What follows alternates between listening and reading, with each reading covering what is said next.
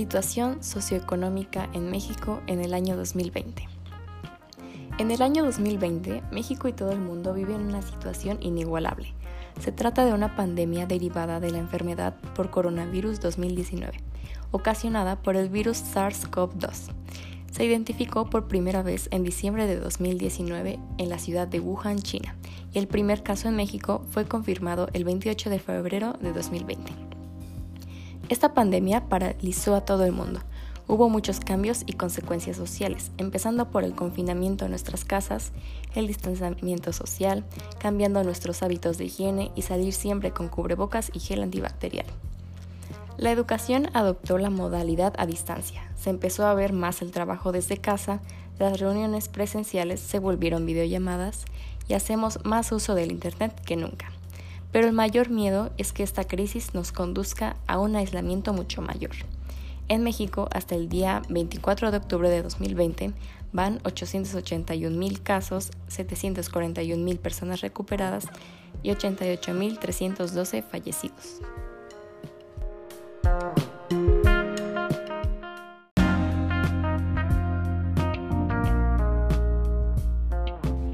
El 9 de marzo de 2020 se realizó la protesta feminista en todo México, conocida popularmente como Un Día sin Mujeres.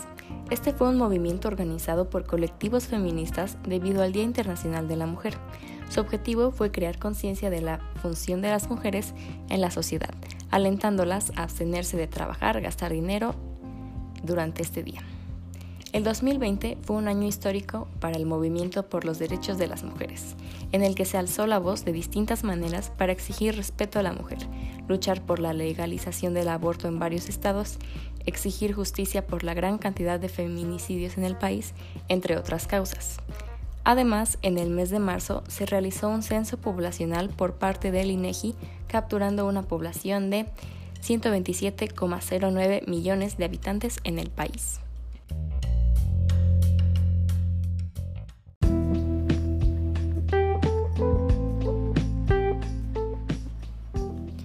Es indudable que la pandemia ha dejado muchas repercusiones negativas en nuestra economía, empezando por el paro de actividades derivando la gran cantidad de despidos en todos los sectores económicos. Los negocios tuvieron una gran pérdida de clientes debido al confinamiento llevándolos a la quiebra y al cierre de los mismos. Ciertos sectores particularmente vulnerables como el turismo o el entretenimiento han sufrido el impacto más severo de las medidas de confinamiento y sana distancia debido al coronavirus. Después de unos meses, los negocios siguieron en marcha, pero con una nueva modalidad, implicando más gastos en termómetros, caretas para el personal, una mejor limpieza, productos sanitizantes y reduciendo la capacidad de personas en el lugar, lo que derivó en menos ingresos para los negocios. Los restaurantes se ven más solos, las salas de cine están casi vacías, los centros comerciales tienen un cupo limitado, las oficinas cuentan con menos trabajadores y los salones de fiesta o entretenimiento están en quiebra.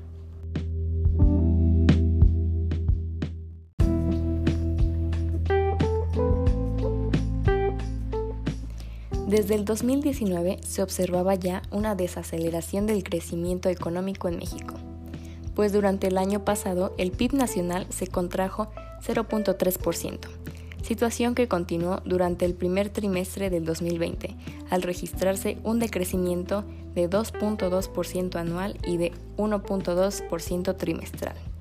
La cifra del Producto Interno Bruto de México en el segundo trimestre de 2020 fue de 193.764 millones de euros. También se ha registrado un retroceso importante en los niveles de inversión en México.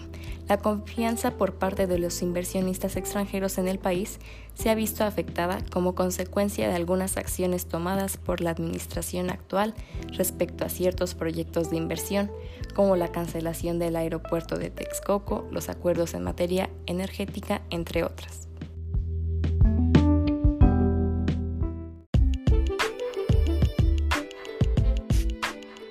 En el aspecto político podemos ver al año 2020 identificado por el gobierno de Andrés Manuel López Obrador, del partido de Morena. En este gobierno se empiezan a investigar a gobiernos anteriores para demostrar sus delitos como corrupción, lavado de dinero, entre otros.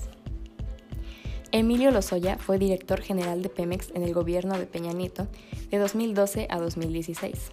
En 2020 fue aprendido por cargos de corrupción, lavado de dinero, tráfico de influencias y crimen organizado. Salvador Cienfuegos fue titular de la Secretaría de la Defensa Nacional durante el sexenio de Peña Nieto del periodo 2012 al 2018. En octubre de 2020 fue detenido a petición de la Administración de Control de Drogas y está siendo investigado por vínculos con el crimen organizado. Gerardo García Luna fue titular de la Secretaría de Seguridad Pública durante el sexenio del presidente Felipe Calderón. Actualmente se encuentra detenido en, Estados Unidos acusado de nexos con el cártel de Sinaloa.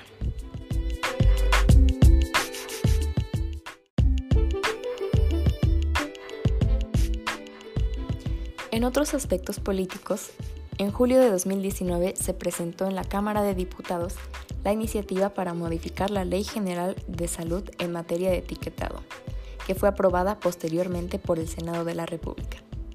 Esta modificación estableció que el nuevo etiquetado en México tiene que ser un etiquetado frontal de advertencia que informe de forma veraz, clara, rápida y simple sobre el contenido de los nutrientes críticos y demás ingredientes que determine la autoridad sanitaria. Este nuevo etiquetado lo comenzamos a ver en el año 2020.